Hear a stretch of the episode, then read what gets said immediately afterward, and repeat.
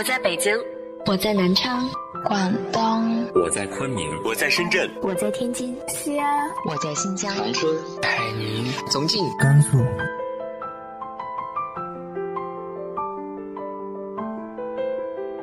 这里是 FM 幺八零八四，昨天的你的现在的未来，我是主播背着吉他的蝙蝠女侠。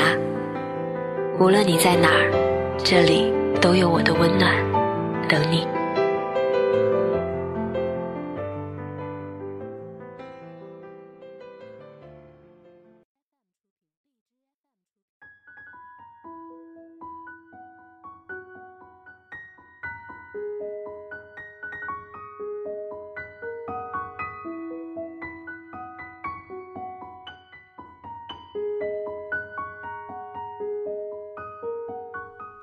嗨，亲爱的你，晚上好。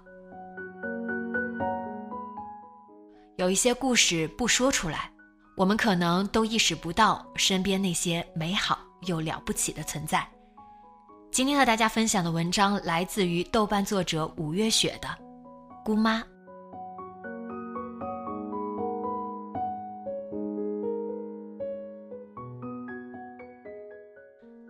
今天跟我爸打电话聊起我黑石村的姑妈，就是在我孩童时，我跟我哥做客回来，每次都会塞给我们一张五十块钱巨额压岁钱的那个姑妈，就是在我们家没米没油没钱了，从来都是主动借给我们的那个姑妈。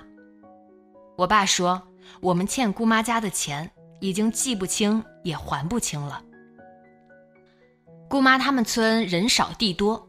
当地很多农田在乡政府的扶持下，成片种植经济作物，比如柑橘、橙子或者西瓜、香瓜。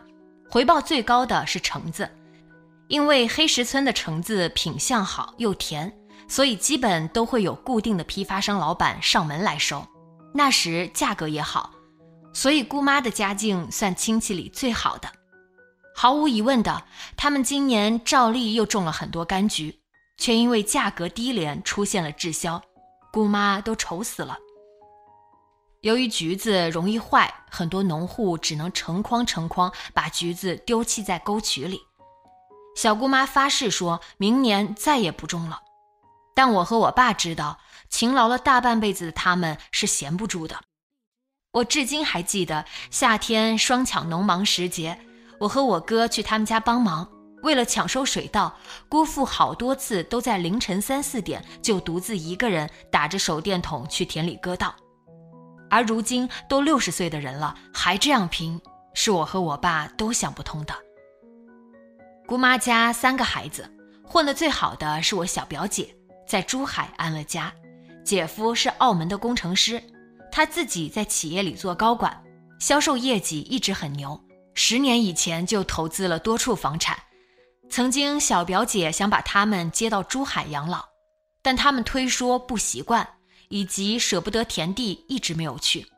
但小表姐每个月钱也没少给，但老一辈可能还是觉得趁自己能动，就得自食其力，给孩子们减轻些负担。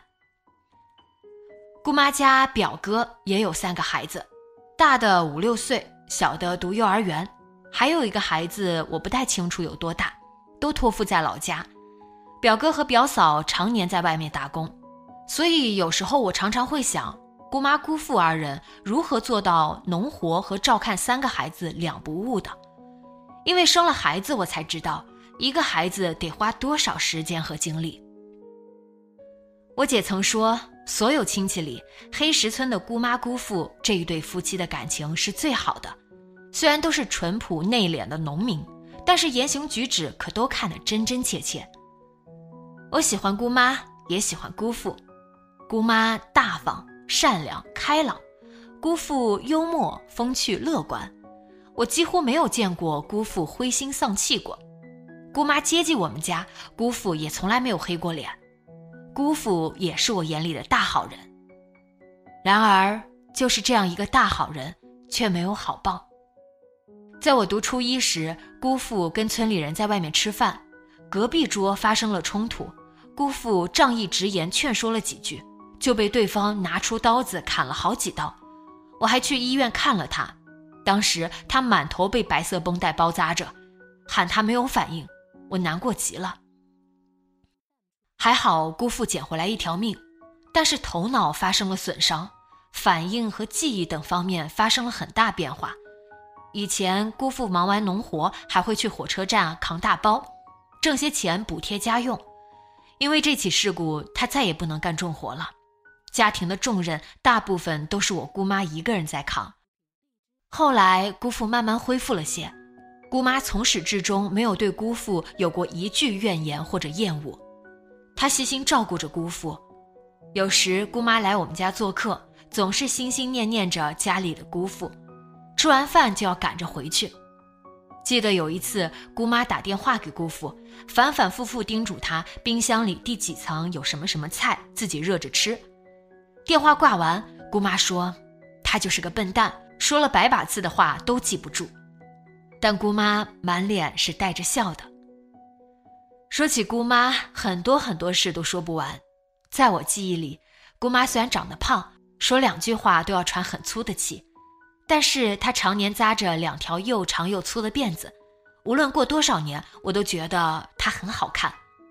而姑妈家给我留下了很多很美好的回忆。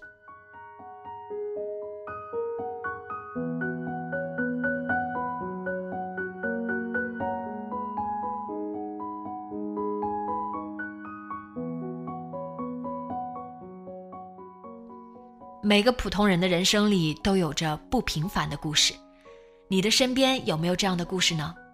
直接在节目下方留言分享给我吧。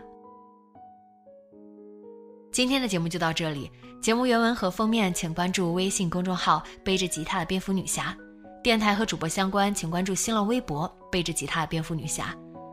今晚做个好梦，晚安。